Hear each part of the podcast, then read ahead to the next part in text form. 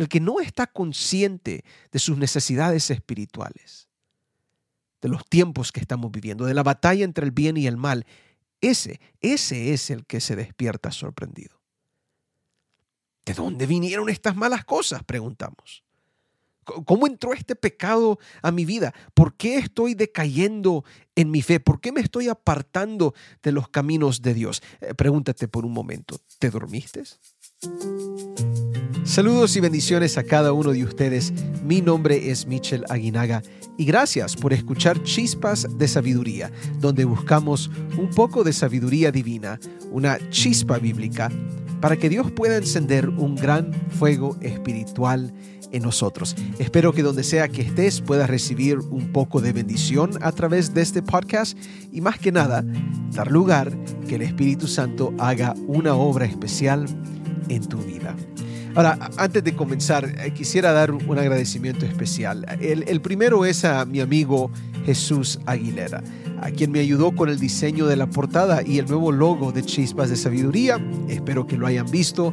amigo, honestamente, gracias por esto. Me ha sido de bendición. Dios te ha dado un buen talento y yo espero que a todos ustedes les guste también. Ah, es una ah, logo y una portada un poco diferente para que lo puedan distinguir más fácilmente, eh, especialmente en estos otros servicios que tienen otros podcasts. Ah, pero también les quiero agradecer a ustedes que seguimos creciendo, compartiendo estos mensajes con otros. Ah, recuerda que si recibes bendición en estas meditaciones, compártelas con otros. Aquí en Chispas creemos que hay que compartir lo que Dios nos da. Así que gracias por tu apoyo y por los minutos que le prestas a estos programas. Tú también eres de bendición para mi vida. Y con eso, nuestra siguiente chispa, que lleva por título Sorpresas al dormir.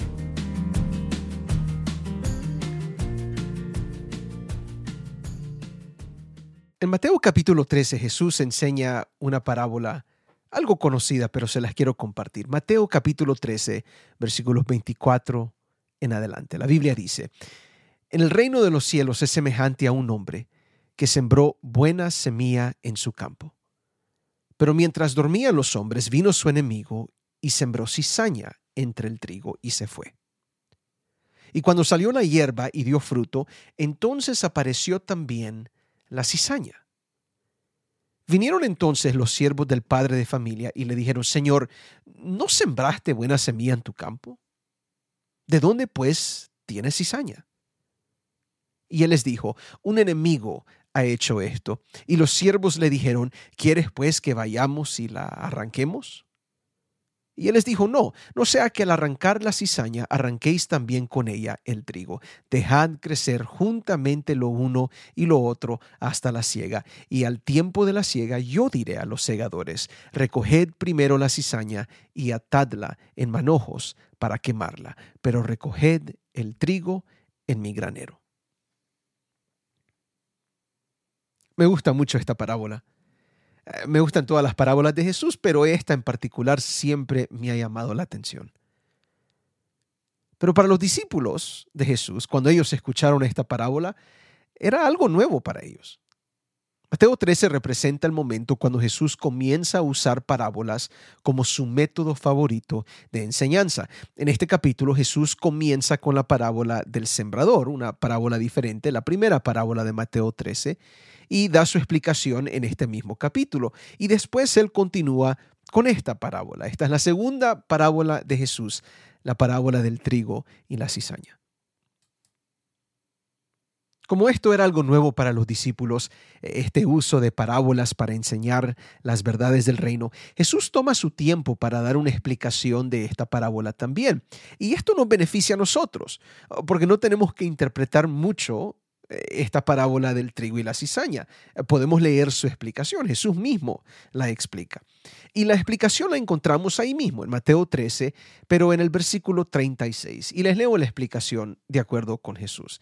Dice, entonces despedida la gente, entró Jesús en la casa y acercándose a él sus discípulos le dijeron, explícanos la parábola de la cizaña del campo. Respondiendo él les dijo, el que siembra la buena semilla es el Hijo del Hombre. El campo es el mundo. La buena semilla son los hijos del reino y las cizañas son los hijos del malo. El enemigo que las sembró es el diablo.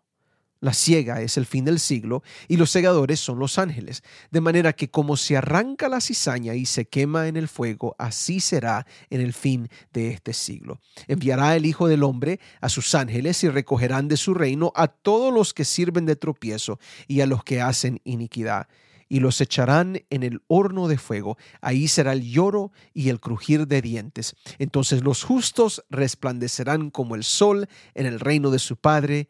El que tiene oídos para oír, oiga.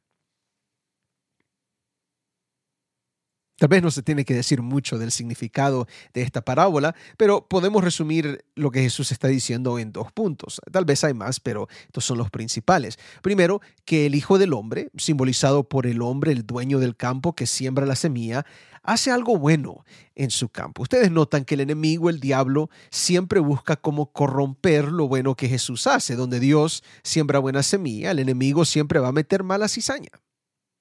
Y esta parábola nos recuerda de esto, que cuando Dios está haciendo buenas cosas en tu vida, el enemigo quiere interrumpir esas cosas buenas. Si alguna vez has sentido que tu vida espiritual va mejorando, va en camino positivo, ves una, un progreso en tu relación con Dios y algo sucede que quiere impedir ese crecimiento, recuerda esta parábola. Esto es lo que el enemigo hace y hay que confiar que Dios nos va a ayudar a través de ese proceso. No te desanimes, pero recuerda que cuando Dios siembra buena semilla en tu vida, el enemigo va a querer sembrar cizaña. El segundo gran punto de esta parábola tiene que ver con el crecimiento de la semilla y la cizaña, el hecho de que crecen juntos. Eh, nota que Jesús deja que ambas semillas crezcan juntas y la separación se hace al fin del tiempo, en el momento de la siega celestial. En otras palabras, donde hay buenas personas, también habrán malas personas. Eh, donde hay trigo, también crecerá cizaña. Y Jesús aquí está hablando del reino de los cielos. Podemos aplicar esto a la iglesia también. Muchos quieren ver perfección en la iglesia, pero ¿cómo habrá perfección si dentro del mismo reino de Dios, antes que Cristo Jesús regrese, habrán semilla buena y semilla mala creciendo juntos, trigo y cizaña al mismo tiempo? E, esta es la realidad de las cosas, aun cuando miremos cosas que no nos agradan mucho o no pensamos que están bien, aún dentro de la iglesia no hay que desanimarse y no hay que terminar sorprendidos. Pero te menciono esta parábola por una tercera razón. Un detalle que eh, parece ser insignificante, pero realmente es muy importante. De acuerdo con Jesús, cuando la hierba comienza a crecer, los siervos del padre de familia se acercan al dueño del campo y preguntan, Señor, ¿no sembraste buena semilla en tu campo? ¿De dónde pues tienes cizaña? Quiero que notes el tono de sorpresa que ellos demuestran. Ellos no pueden creer lo que están viendo. Ellos vieron al hombre, al padre de familia, sembrar buena semilla y se quedan con los brazos abiertos preguntándose de dónde salió la cizaña. No entendemos. La sorpresa de estos hombres se entiende cuando recordamos que después que el dueño sembró su buena semilla, la Biblia dice que el enemigo sembró la cizaña mientras dormían los hombres. Es decir, la cizaña se sembró en la noche, eh, se sembró en el momento cuando no estaban cuidando el campo, cuando estaban dormidos e inconscientes de lo que el enemigo estaba haciendo afuera. El enemigo actuó, de acuerdo con esta parábola, cuando los que podían cuidar el campo se durmieron. Y esto refleja una realidad eh, de nuestras vidas espirituales, algo que le tenemos que poner mucha atención. Los ataques del enemigo tienen mayor efecto cuando no estamos despiertos, cuando estamos dormidos espiritualmente. El que está despierto no se escapa de los ataques del enemigo, pero por lo menos no se sorprende y, pueden limitar sus efectos devastadores. No te estoy diciendo que no habrán ataques, lo que te estoy diciendo es que no te tienen que sorprender. Pero el que está dormido, el que no está consciente de sus necesidades espirituales, de los tiempos que estamos viviendo, de la batalla entre el bien y el mal, ese, ese es el que se despierta sorprendido. ¿De dónde vinieron estas malas cosas? Preguntamos. ¿Cómo entró este pecado a mi vida? ¿Por qué estoy decayendo en mi fe? ¿Por qué me estoy apartando de los caminos de Dios? Eh, pregúntate por un momento, ¿te dormiste? Tiene mucho sentido que Jesús le haya dicho este consejo importante a sus discípulos en el jardín del Getsemaní justo antes que él fuera crucificado. En Mateo 26, 41 escuchamos estas palabras famosas. Jesús dice, velad y orad para que no entréis en tentación. El espíritu a la verdad está dispuesto, pero la carne es débil. Velad es la palabra que Jesús usa, ah, que en griego es la palabra gregoreo, que significa vigilar o estar vigilante, estar en alerta. Aquí nos da la impresión de un atalaya en tiempo de guerra, que debe mantenerse despierto por toda la noche para que el enemigo no ataque sorpresivamente. Si el atalaya se duerme, la ruina es segura.